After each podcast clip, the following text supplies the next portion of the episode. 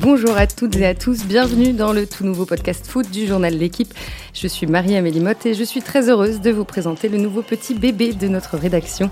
Chaque semaine, on parlera foot européen, les quatre grands championnats, l'Angleterre, l'Espagne, l'Italie et l'Allemagne, sans oublier évidemment les Coupes d'Europe avec la Ligue Europa et surtout sa grande sœur, la Ligue des Champions. On espère que l'édition de cette année sera au moins aussi dingue que la saison dernière. Chaque semaine, j'aurai avec moi des journalistes de l'équipe pour revenir sur l'actualité du foot européen. Vous avez peut-être l'habitude de lire leurs plumes dans notre journal ou alors vous préférez les voir débattre à la télé, et eh bien maintenant vous allez pouvoir écouter leur douce voix à toute heure de la journée ou de la nuit. Et pour une fois, on veut prendre le temps de vous raconter les coulisses du foot sur le vieux continent. Pour cette première, je serai accompagné de Vincent Duluc, grand reporter et spécialiste du foot anglais. Salut Vincent. Salut Marie-Amélie. Avec nous en studio, il y a aussi David Few, le Kaiser du foot allemand, puisqu'il est le seul à parler allemand au journal. Salut David. Salut.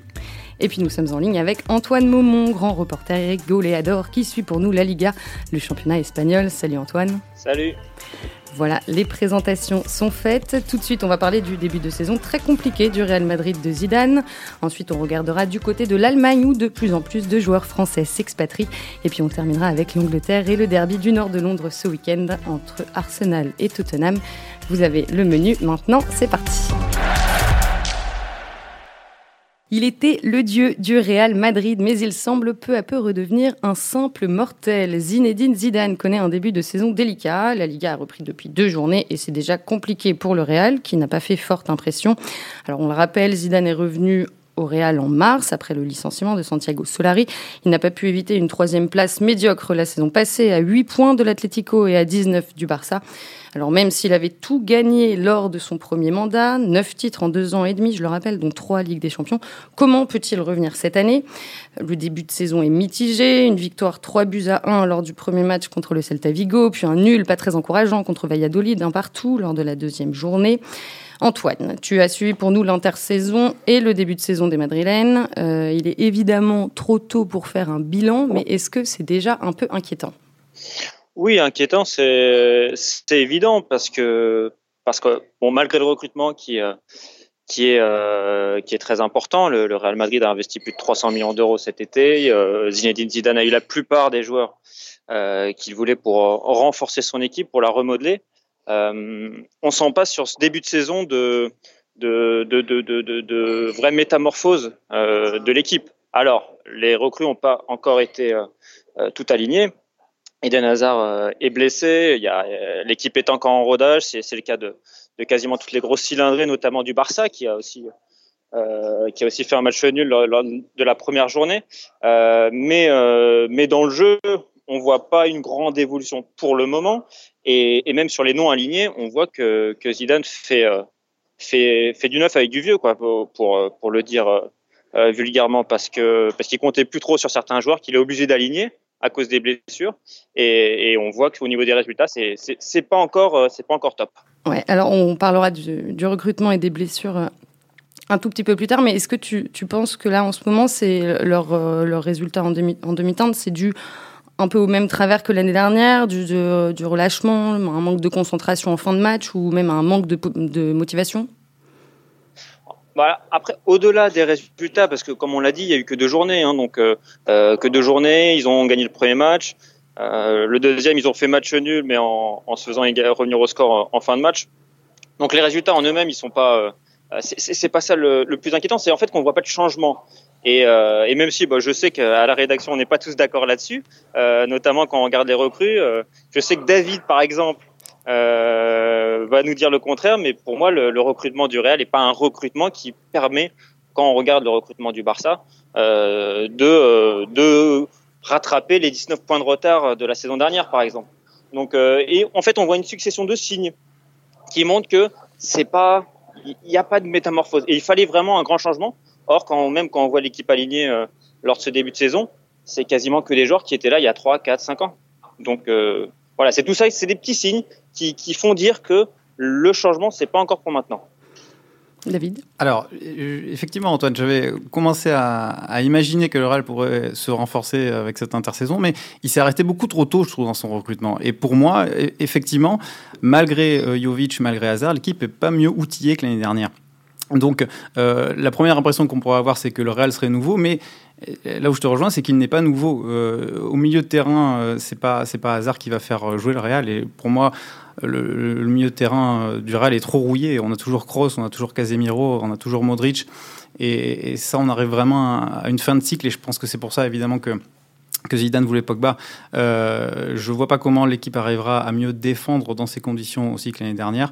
Et, pour moi, Hazard n'est pas non plus euh, le joueur charismatique qui a pu être Ronaldo et qui a tiré le Real dans toutes ces années glorieuses. Donc euh, c'était bien parti. Je croyais vraiment à un nouveau cycle, mais là je suis vraiment sur ma fin et, j'ai du mal à m'imaginer que, Zidane arrivera à sublimer tout cet ensemble. C'est sûr, Paul Pogba ne viendra pas? C'est jamais sûr à 100%, mais euh, puisqu'on se dit tout, j'ai croisé Serge Aurier dans l'Eurostar il y a huit jours à peu près, et on discutait et il me disait J'ai eu Paul Pogba hier au téléphone, il m'a dit que ses dirigeants lui avaient dit qu'il ne pouvait pas partir. Bref. Voilà un peu les sources. Donc on ne doit pas révéler ses sources, mais là je la révèle quand même, parce que comme le premier podcast de l'équipe, il faut quand même faire un effort. Et euh, donc je pense qu'à 98%, il va rester à Magnou, parce que pour, euh, pour Magnou, ça serait une défaite beaucoup trop, beaucoup trop importante. Et Déjà que c'est une équipe bancale, sans lui, ça sera une équipe bancale, mais sans talent. Donc je pense qu'il a effectivement aucune chance d'aller au Real et qu'il va manquer pendant toute la saison au Real. C'est vrai que le Real est, est quand même pas très bien foutu globalement, enfin pas très bien équilibré Zidane a été obligé d'essayer de jouer à 5 parce qu'on sait que Marcelo peut plus jouer à 4. Alors peut-être que quand Ferland Mendy sera, plus blessé, il pourra repasser à 4 et avoir un peu plus, on va dire, un équilibre un peu plus naturel. Mais là, c'est un petit peu compliqué. Bon, en plus, visiblement, Hazard a 2-3 petits kilos en trop. Il euh, y, y, a des choses comme ça qui sont un peu compliquées. Jovic, pour l'instant, ne sert à rien. Donc euh, voilà, c'est. Euh, et, et, Zidane, surtout, on voit bien médiatiquement, populairement, a perdu l'immunité qui qu'il avait largement mérité avec, avec ses trois victoires en, en Champions League en l'espace de, 20, de, 26, de 25 mois. Donc euh, oui, je pense que ça peut être un peu compliqué. Oui, pour rebondir sur ce que, sur ce que, pardon, sur ce que disait Vincent, euh, quand on parle de perte d'immunité, le, les derniers jours en, en, en offre l'illustration avec euh, euh, avec l'accent mis par les, les, médias madrilènes sur le nombre de blessés au Real Madrid. Euh, là, en début de semaine, il y a eu euh, Isco qui, s'est blessé, euh, Rodriguez qui s'est blessé. il y a neuf joueurs qui, en un mois et demi, ont été blessés. Sur les neuf, il y en a sept qui l'ont été pour des blessures musculaires. or, les médias madrilènes soulignent de plus en plus que le préparateur physique du Real Madrid euh, a changé de nom cet, euh, cet été. C'est plus Pintus qui était venu euh, sur les recommandations de Zinedine Zidane, mais c'est Grégory Dupont qui, qui était auparavant auprès d'Didier Deschamps à l'équipe de France. Et donc c'est un choix de Zidane. Et s'il y a autant de blessés, les médias madriennes font des raccourcis, euh, voilà, font vite le lien entre la préparation physique, le nom du préparateur physique, celui qui l'a désigné. Donc, euh, donc on voit que, que, que désormais, on, on, passera plus rien. Enfin, en tout cas à Madrid, ils passeront plus rien à Zinedine Zidane et ils chercheront justement euh, pour expliquer les, résultats moyens ou les, mauvais résultats à trouver des coupables et, Zidane peut être euh, peut être un coupable, ce qu'il n'était pas euh, les saisons précédentes. Alors, pour reparler du, du, mercat, du mercato, Zidane, il voulait se séparer de deux joueurs en particulier, Rames Rodriguez, donc tu disais là qui est blessé, et puis surtout Gareth Bale, Gareth Bale. Euh, qui finalement euh, va rester, a priori, Antoine? Oui, a priori, il va, il va rester. Il y a très très peu de jours euh, avant la fin du mercato. A priori, il va rester. D'accord. Bon, Bale, il a fait un, il a fait un, un, un bon début de saison. Est-ce que, est-ce qu'on peut imaginer que Zidane s'en accommode ou il va le laisser, il va le laisser sur le banc toute la saison? Là, quand on voit les, deux premiers matchs de la saison, on voit qu que Zidane, euh, finalement, il va le faire jouer. Il va le faire jouer parce que parce que c'est un de ses joueurs les plus en forme. Lors du dernier match, les deux euh, contre Valladolid, ces deux, deux plus grands dangers offensifs, c'était Rames Rodriguez et, et Gareth Bale. Or, Rames Rodriguez, il n'avait pas joué une seule minute en préparation, il était vraiment euh, mis à l'écart. Euh, et, et, Gareth Bale, c'était un peu pareil, il était mis à l'écart. On se souvient que Zidane avait dit euh, en cours de préparation, son départ est imminent, plus il partira tôt, meilleur ce sera mais ce sera. Euh, euh, finalement, il n'est pas parti, euh, mais on voit que sur le terrain, il a, il a bien apporté sur ce début de saison, que le public du Santiago Bernabéu lui a pardonné ses écarts de ces derniers mois, parce qu'il avait été sifflé en mai, là il a été applaudi lors du dernier match, ça va très vite, mais c'est quand même un signe.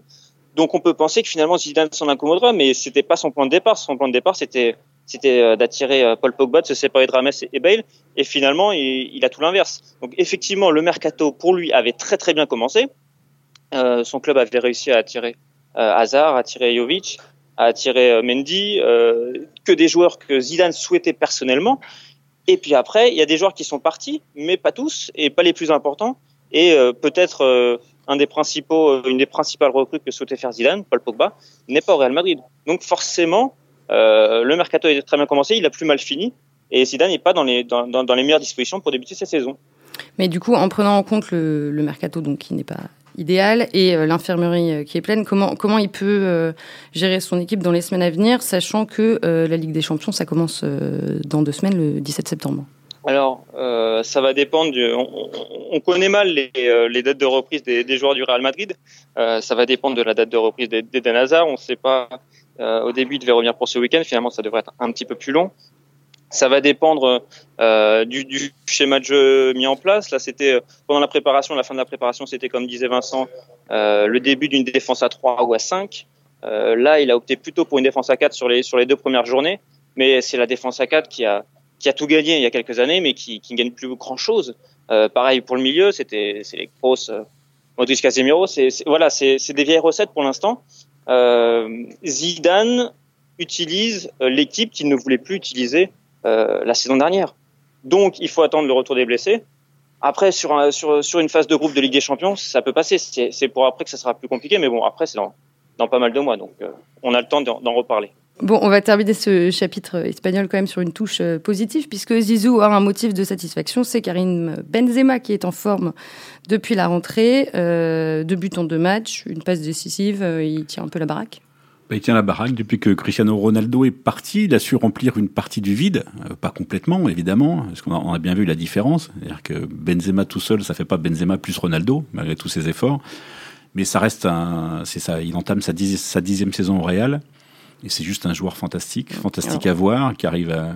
pardon, je te coupe, mais juste pour euh, donner une idée, euh, Benzema en 10 ans à Madrid, c'est 467 matchs, 224 buts et 125 passes décisives. Voilà, c'est juste énorme. C'est sans doute la plus grande carrière d'un d'un avant-centre français à l'étranger hein, dans l'histoire. Euh, je pense que même c'est enfin, supérieur objectivement à Giroud. Ça, c'est en termes de, de, Ligue des Champions. C'est supérieur euh, à tout ce qu'on a vu dans le passé. C'est à Thierry Henry? Je pense que ça peut être supérieur à Thierry Henry. Bon, en termes de palmarès de club. Après, en termes d'impact individuel, bon, on peut on peut en discuter. Mais en termes de palmarès de club, oui.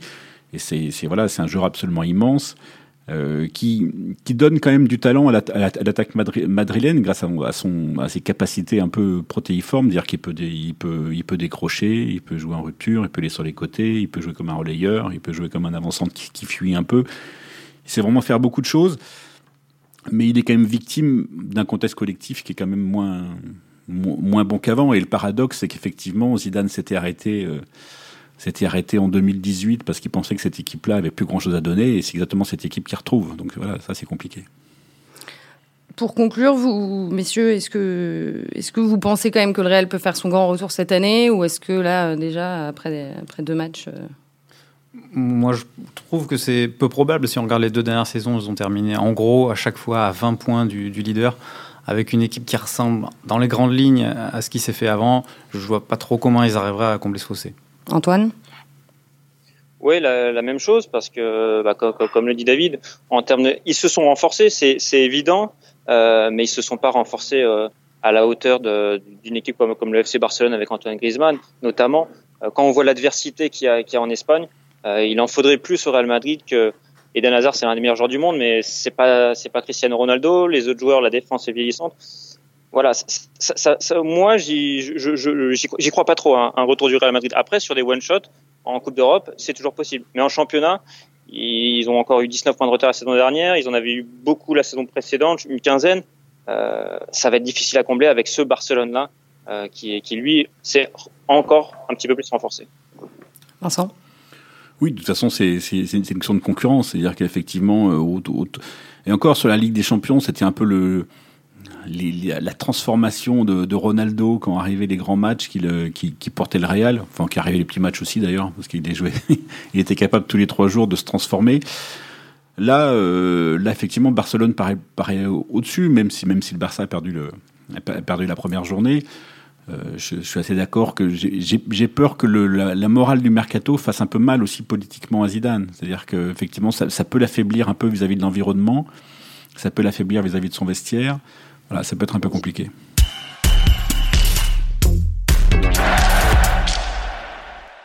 On parlait il y a deux minutes d'un Français qui marche bien, Karim Benzema, et eh bien on continue avec la French Touch, enfin plus exactement la Französische Touch. Et oui, on part en Allemagne. La Bundesliga attire de plus en plus de joueurs français. Euh, cette saison, il, y en aura 27 dans le championnat allemand, même si le plus célèbre d'entre eux, Franck Ribéry, les a abandonnés pour rejoindre le soleil de l'Italie et la Fiorentina. Euh, alors en Europe, seule l'Angleterre fait mieux avec 30 euh, franchises en première ligue. Euh, David, je le disais au début, tu suis le championnat allemand pour l'équipe. maintenant que Francky est parti, qui sont les Français les, mieux installés dans leur club? S'il y en a un qui est très bien installé, c'est pas celui dont on parle le plus, c'est Joshua Guilavogui. Je pense que lui, euh, il incarne vraiment l'adaptation parfaite d'un joueur français en Bundesliga. Il est capitaine à Wolfsburg, ça arrive très très peu quand même qu'un joueur étranger euh, arrive à avoir le brassard. Il est capitaine, il est défenseur. Voilà, il représente la réussite française assez discrète malgré tout, puisque Wolfsburg ne brille pas sur la scène européenne. Euh, je pense que cette année, il faut regarder aussi Alassane Play à Mönchengladbach. Il a fait une bonne première saison. Euh, L'année dernière, il marque une douzaine de buts en Bundesliga. Il a encore bien recommencé. Il est aux portes de l'équipe de France. Euh, voilà. Il a joué en équipe de France. Il a joué en, il a joué en équipe de France. Un match. Hum, et, il a encore bien recommencé. Donc je pense que je pense qu'on peut le suivre. Et puis Anthony Modeste aussi au rayon des, des attaquants, c'est le deuxième euh, meilleur buteur français de l'histoire de la Bundesliga derrière Franck Ribéry. Il a mis 49 buts, 59 buts pardon. Il est revenu à Cologne qui, qui vient de monter en, Bundesliga. Donc euh, euh, il y a des Français de toute façon à tous les niveaux, à toutes les responsabilités, en défense, au milieu, en attaque, dans des clubs qui jouent le maintien, qui jouent le bas de tableau.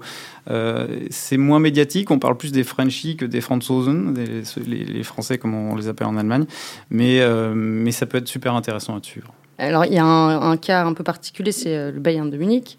donc évidemment qu'il y a une histoire assez forte avec la France et en ce moment il y a cinq, cinq joueurs au Bayern, quatre internationaux dont trois champions du monde, donc Lucas Hernandez, Benjamin Pavard, Corentin Tolisso, et puis Kingsley Coman et Michael Cuisance. Euh, est-ce que tu penses que le départ de, Franck Ribéry va, laisser un vide ou est-ce que euh, finalement il y a... Le vide avait déjà commencé à être un peu rempli par euh, Kingsley Coman l'année dernière. Euh, c'est le détonateur principal aujourd'hui du Bayern, Coman, dans la, dans la créativité. Il n'y a, pas d'autres joueurs qui apportent autant. Il n'a pas encore toutes les stats, Coman. Je ne sais pas s'il les aura vraiment un jour. Il a encore un petit peu de déchets devant le but. Mais voilà, en tant qu'ailier, il, il est à gauche, Gnabry à droite, mais, c'est vraiment lui qui, donne le rythme et le tempo au jeu du Bayern.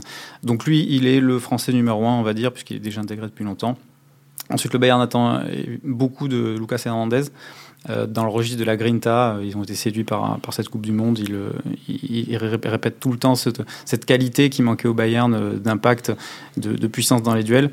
Pour Tolisso, ça sera un peu plus difficile. Donc Lucas Hernandez part a priori titulaire dans l'axe avec Zuleux.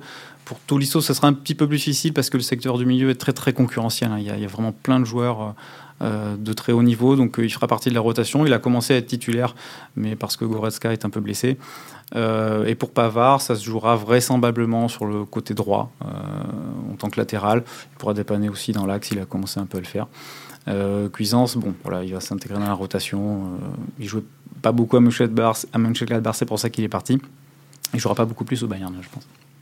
Oui, et euh, alors il y a un, club où il y a cinq euh, jeunes Français, c'est Leipzig. Ils ont tous entre 20 et 22 ans, donc très jeunes. Euh, c'est Konate Mukiele, Upamecano, Nkunku et Jean-Kévin Augustin. Est-ce que en fait l'Allemagne fait plus jouer les jeunes? Oui, l'Allemagne fait plus jouer les jeunes. Enfin, en tout cas, c'est un argument qu'ils utilisent pour, pour les faire venir. Et c'est un argument qui se vérifie, puisque ces, ces, joueurs-là ont tout de suite trouvé une place. On leur a proposé des contrats très tôt.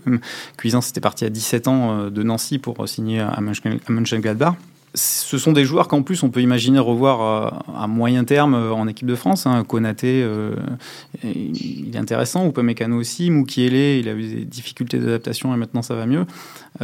ça, prouve que les joueurs français ont une chance plus rapidement qu'en France. Non, c'est pas vrai, David.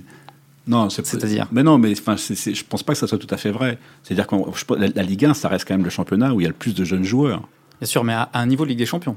à un niveau de Ligue des, Un niveau de Champions. Ligue des Champions. Un niveau de Ligue des Champions, c'est un peu différent. Même si Lyon, par exemple, la saison dernière, a gagné à Manchester City avec sur, sur 14 joueurs utilisés, je crois qu'il y en avait 11 de moins de 25 ans. Donc euh, il, faut, il faut relativiser. Mais oui, je, je- je suis d'accord. Leipzig, d'abord, c'est vrai que c'est un peu le projet Red Bull, qui est un projet spéculatif autant que sportif, quand même, globalement. Un petit peu. Mais, mais, mais, mais la France, ça, ça reste, ça reste le pays où, où il y a le plus de jeunes joueurs qui commencent. La, la spécificité de Leipzig et des joueurs de Leipzig, c'est un, effectivement, qui leur propose la Ligue des Champions, mais c'est surtout, c'est souvent des, des enfin, c'est aussi des joueurs qui ont été formés dans des gros clubs où ils étaient barrés. Ça, c'est vrai. Hum. Dans des clubs qui faisaient pas jouer les jeunes. Mais je, trou- je trouvais juste que c'était un peu injuste par rapport à la Ligue 1 de dire que l'Allemagne faisait plus jouer de jeunes que la Ligue 1. Quand on veut, quand on veut tutoyer le niveau Coupe d'Europe, on va dire. Ouais, ouais, d'accord. Parce que sinon, il y a aussi beaucoup de jeunes qui partent euh, en Angleterre, euh, mais ils jouent pas forcément. Non, non, mais l'Ang- l'Angleterre est pas un championnat qui, qui, qui fait, qui fait jouer les jeunes. Sûrement pas. De toute façon, chaque club a 40 pros. Donc, euh, Chelsea, il a fallu qu'ils soient interdits. On y reviendra plus tard, mais il a fallu qu'ils soient interdits de recrutement pour, euh, pour faire jouer les joueurs qui. Enfin, deux ou trois des 40 joueurs qui prêtaient chaque année. Donc, euh, effectivement. Non, mais c'est vrai que le, le, le projet de Leipzig, oui. Je, je, je comp- je comprends, je comprends ce que tu veux dire, mais je dis juste par rapport à la Ligue 1, c'était un peu, un peu Mm. injuste. Pas seulement le cas de Marcus Thuram, par exemple, qui jouait, qui jouait effectivement à Guingamp.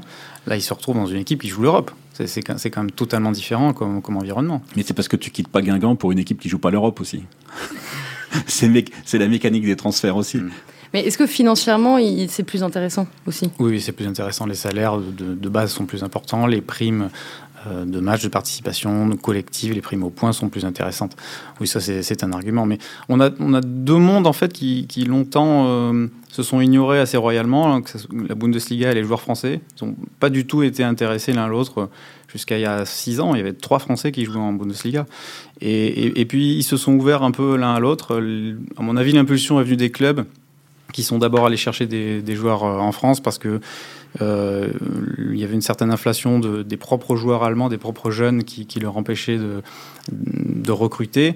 Euh, et puis l'Allemagne a eu aussi euh, récemment un problème dans la formation de ces jeunes. Donc elle est allée puiser un petit peu en France et, les joueurs se sont rendus compte que c'était pas si mal finalement. Et puis aujourd'hui, il y a une vraie mode en fait entre les joueurs.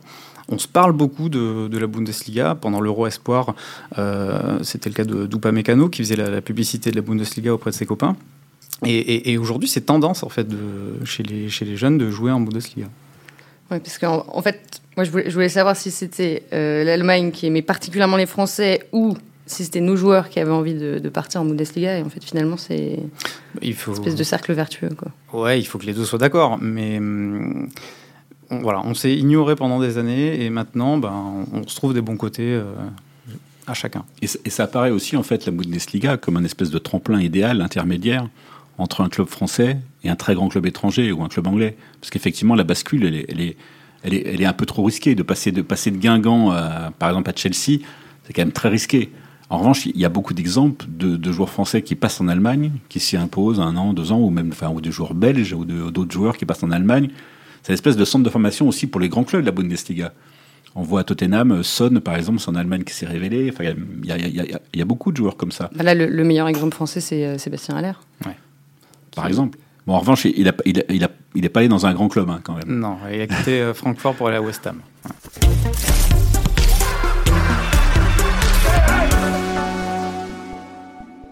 Bon, et ben c'est la parfaite transition puisque maintenant on va traverser euh, la Manche et on va filer à Londres puisque dimanche c'est le North London Derby, la rencontre entre Arsenal et Tottenham.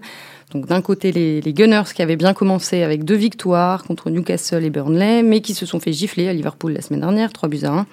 Et de l'autre les Spurs avec une victoire contre Aston Villa, un nul arraché à Manchester City et une défaite euh, face à Newcastle. Donc je me tourne vers toi Vincent qui suit le championnat anglais depuis 24 ans, enfin depuis que tu es au journal. Bon, depuis que je suis petit, hein. À ton avis, euh, qu'est-ce qu'il y a le plus à perdre ce week-end entre les deux Ah, c'est compliqué. Ah, Déjà, déjà de les...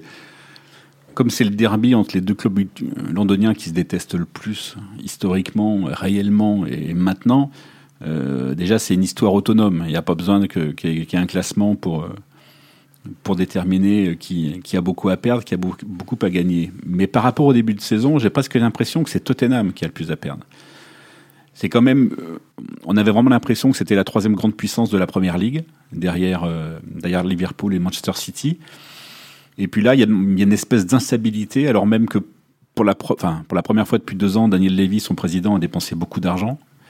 Et pour l'instant, ça, ça, ça, se voit pas vraiment. Euh, il y, a, y, a, beaucoup de problèmes dans, l'équipe. C'est une équipe qui ronronne, qui fait pas grand chose avec le ballon. Euh, Tottenham Newcastle le week-end dernier, on a vu une impuissance absolue. Et même, même en faisant rentrer Eriksen, qui est plutôt sur le départ en fin de match, Pochettino n'a pas vraiment trouvé de solution. Bon, c'est vrai que Tanguy Ndombele était blessé et qu'il il avait un peu sauvé Tottenham à la première journée contre Aston Villa en, marquant le premier but, en donnant des bonnes impulsions. Mais malgré tout, voilà, je pense que c'est quand même Tottenham qui est un peu plus à perdre dans ce derby, même si effectivement, pour, euh, pour Unai Emery, euh, le derby contre Tottenham doit, être pour lui une vraie mesure de, son, de sa manière à être complètement dans le costume d'Arsenal. Euh, je ne dis pas que les, que les, gens se posent encore la question, mais sa première année a été bonne, mais sans plus, entre bonne et neutre. Bon, il perd, il perd la finale de la Ligue Europa, qui aurait pu faire, qui aurait pu faire une vraie différence dans son bilan il se qualifie pas pour la Ligue des Champions. Là, cette année, il est obligé de se qualifier pour la Ligue des Champions s'il veut, s'il veut faire une troisième année et s'il veut, s'il veut laisser une trace. Antoine, tu es d'accord avec Vincent? Sur Arsenal, j'ai pas, j'ai pas le niveau d'expertise et de compétences de, de, Vincent, mais, effectivement, pour, un très grand club, pour, pour un très grand club comme Arsenal, et quand, on voit ce que ce qu'Unai Emery a fait, ses, résultats mitigés sur la première saison, euh, Unai Emery a, a pas trop de temps à perdre et on sait que qu'en Angleterre, ça, va, ça peut aller très très vite pour un entraîneur. Donc euh, perdre d'entrée comme ça euh, euh, le grand derby, ça peut, je sais pas si, si Vincent sera d'accord, mais ça peut déjà le mettre en difficulté et, rendre un petit peu difficile le, début de saison d'Arsenal. Je pense que ça ne le mettra pas en difficulté, Antoine, parce que parce qu'il est bien avec les propriétaires, avec la famille Kroenke, le, notamment le fils John Kroenke, et, qui est le patron au quotidien du club et qui est là tout le temps, et aime beaucoup Emery. Il est aussi soutenu par le directeur du foot Arsenal qui est espagnol comme lui, qui s'appelle euh, Raoul Sanley. Mais, mais surtout, je trouve que le recrutement en revanche Arsenal a été intéressant. Alors, il y a un peu l'espoir qu'ils aient enfin un vrai trio offensif, un peu comme à Liverpool, avec Pepe et la casette Aubameyang. Mais alors qu'on espérait voir ce trio pour la première fois à Liverpool, évidemment, Emery a fait autre chose. Il a laissé la casette sur le banc, il a mis Pepe qui a raté une grosse occasion. Enfin voilà. Mais à terme, ça pourrait vraiment être intéressant. C'est une équipe surtout qui a su se renforcer comme un peu, un peu derrière. Il était temps. Alors évidemment, il y a toujours des gens qui pensent que David Louis n'est pas un renfort. Bah, J'allais justement vous poser euh, la question. Est-ce donc euh, David Louis qui est arrivé de Chelsea pour 9 euh, millions d'euros, est-ce qu'il peut vraiment apporter de la solidité en défense? Dire que c'est lui, si c'est lui ou Mustafi, il peut vraiment apporter de la solidité en défense. Là, je parle comme Mustafi, international et champion du monde allemand, donc je parle sous le contrôle de, de David, qu'il a toujours vu très bon en équipe d'Allemagne, je suis sûr. il n'a jamais déçu. Il n'a jamais déçu. Alors, alors qu'Arsenal, non, ils, ils en veulent plus. Ils veulent se débarrasser de lui, ils veulent se débarrasser de El Neni aussi également. Ils ont quand même des solutions en défense centrale parce qu'ils ont David Luiz, ils ont, ils ont le jeune Holding qui va être pas mal. Ils ont quand même Socratis euh, Papasdopoulos qui vient aussi de la Bundesliga, mm-hmm. qui, vient, qui vient de Dortmund. À droite, ils vont récupérer Bellerin d'ici, d'ici quelques mois. Donc voilà, ils ont, ils, ont, ils, ont, ils ont quand même des solutions. Je pense que euh, pareil, au, pareil au milieu, c'est, assez intéressant le prêt, le prêt de Dani Ceballos qui vient du Real. Euh, change un peu la, la, capacité technique au milieu et compense assez bien le départ de, de, de Ramsey qui était libre et qui, a, qui, a, signé à la Juve. Donc je pense quand même que ça, on, on, dit ça depuis très longtemps, mais ça peut être une année intéressante quand même pour Arsenal. Et est-ce que euh, l'équipe qui va perdre ce week-end euh, devra dire au revoir au titre déjà? Le problème, c'est que, la, que la saison dernière, Liverpool a dit, a dit adieu au titre avec une seule défaite. 30 victoires, 7 nuls et une défaite, 97 points. Voilà. Donc, si vous commencez à perdre deux fois sur les, sur les quatre premières journées, pour être champion avec City devant qui va pas perdre beaucoup et avec Liverpool qui va beaucoup gagner, ça va vite être compliqué. Donc en fait, pour, pour faire penser aux deux de devant qui peuvent être inquiétés et pour faire penser à tout l'environnement du club et aux joueurs eux-mêmes que vous avez une chance d'être champion, il faut vraiment faire un gros début de saison et deux défaites au mois d'août, enfin pas au mois d'août parce que ça, on sera, on sera le premier, on sera le 1er septembre. Mais euh, ça, voilà, ça, non, je pense que ça serait rédhibitoire. Mais que ça soit Arsenal ou Tottenham, je pense que le, leur but profond est de revenir en Champions League. Et Tottenham, cette fois, son but est, de remporter un trophée, puisque depuis que Mauricio Pochettino est en Angleterre, il n'a pas remporté un seul trophée. Et il passe pour euh, un entraîneur moderne et qui change tout le jeu. Et Arsène Wenger, Wenger pardon, passait pour un, pour un entraîneur du passé. Et si je dis pas de bêtises, je crois qu'Arsène Wenger a remporté trois trophées depuis que Pochettino est en Angleterre, et lui, il n'en a, rencontré, a remporté aucun. Mmh, Tottenham, donc oui, qui est vice-champion d'Europe euh, et qui doit confirmer cette année. Oui, moi je suis pas totalement convaincu par Tottenham. J'ai plutôt l'impression qu'ils sont sur régime en fait depuis l'année dernière. Et et j'ai du mal à imaginer qu'ils reproduiront. Ils ont accroché la Ligue des Champions l'année dernière de manière un peu miraculeuse hein, en fin de championnat. Il y a eu 4 ou 5 miracles consécutifs en Ligue des Champions. Ils étaient éliminés à la fin de la dernière journée à Milan. Il a fallu qu'ils marquent eux et que, et que le Milan marque contre le PSV. Ils étaient, il a fallu que des miracles de Loris au match aller contre Dortmund. Il a fallu qu'il arrête un penalty en quart de finale à l'aller contre City, puis qu'il y ait le miracle de Lavar à la dernière minute. Il a fallu ensuite que Lucas marque trois buts en une mi-temps à Ajax Amsterdam pour qu'il se qualifie. Donc il y a eu une, succession de miracles qui n'arrivent jamais sur une carrière entière, qui, leur, est, qui leur arrivé en six mois. Donc c'est vrai que le retour à quelque chose de rationnel et, risque de les ramener un peu dans le rang. Oui. Et donc même si voilà, le recrutement a des, côtés euh, intéressants, hein, euh, j'ai plus confiance en, Arsenal. Euh, surtout parce que je trouve qu'Aubameyang est un joueur fabuleux également. ça fait 4 ans qu'il approche les 30 buts partout où il joue, à Dortmund ou à Arsenal. Donc voilà, sur cet élan-là, moi j'aurais plutôt tendance à pencher pour Arsenal. Mais effectivement, le perdant, c'est contraire à l'esprit sportif, sportif, de dire ça. Au bout de 4 journées, on ne peut pas perdre un titre de champion. Mais le Big Six aujourd'hui, le Big Six euh, aujourd'hui se résume à un, Big Two et, les deux du dessus sont vraiment beaucoup trop loin pour se permettre un, faux pas au bout de quatre journées. Antoine, tu vois aussi euh, City et Liverpool déjà, euh, déjà devant. Enfin, on peut on peut même pas parler de titre en fait pour pour Tottenham ou Arsenal. Oui, bah, je pense que à peu près tout le monde, non? Les, les voix devant, ils sont pas affaiblis. Ils avaient ils avaient beaucoup de marge, donc a priori il n'y a pas de de raison majeure pour que pour qu'ils faiblissent cette saison. Au contraire, ils bénéficieront bah, du, fait de se connaître et d'avoir une année de plus. Je ne pense pas qu'il y ait une usure de la victoire comme bah, comme il y, a, il y avoir au, Real Madrid. D'autant que c'est des, des équipes qui, performent également en championnat, ce que n'était pas le Real Madrid de Zidane. Donc euh, a priori, oui, moi aussi je dirais qu'il y, y, a ces deux équipes qui, qui vont se détacher, oui. Et, juste un tout petit ajout pour dire quand même que Tottenham et Arsenal ont quand même une pression peut-être un tout petit peu moindre par rapport à la Ligue des Champions, pas par rapport au titre. C'est que Chelsea est quand même beaucoup plus faible parce qu'il n'a pas pu se, renforcer en raison de son interdiction de, recruter et qu'il a perdu quand même quelques joueurs importants et c'est peut-être pas fini. Et que Manchester United, à mon avis, va être dans la tempête, dans le tambour de machine à laver, et que Solskjaer aura du mal à voir Noël. Donc je pense que les, voilà, les, la, chance de Tottenham et d'Arsenal, c'est que les deux autres prétendants à la Ligue des Champions risquent de pas aller très vite cette année. Eh bien, c'était le mot de la fin. Merci beaucoup, messieurs. Merci aussi à Louis Godefroy et à Roland Richard pour la préparation et la technique. Et à la semaine prochaine.